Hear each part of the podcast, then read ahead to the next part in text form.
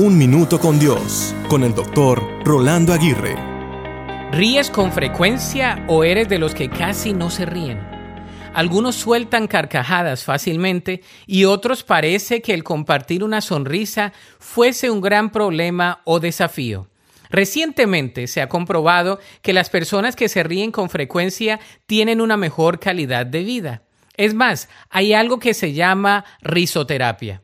Esta terapia logra desatar toxinas en el cuerpo a través de la risa y mantener un mejor balance en el estrés que es usualmente acumulado por las emociones del enojo, resentimiento, amargura, falta de perdón, por mencionar algunas.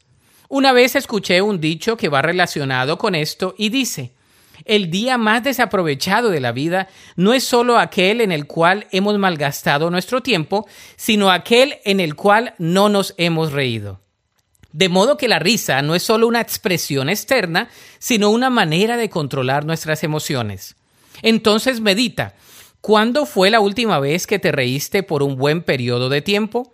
¿Vives rígido o rígida la vida sin reírte de las pequeñeces o de los grandes logros que conquistas? ¿Cuándo fue la última vez que disfrutaste de un buen tiempo jocoso que te aminoró el estrés? Quizás sea una práctica diaria para ti. Pero si no lo es, te aseguro que reírte un poco más alegrará tu vida y la de los demás alrededor tuyo.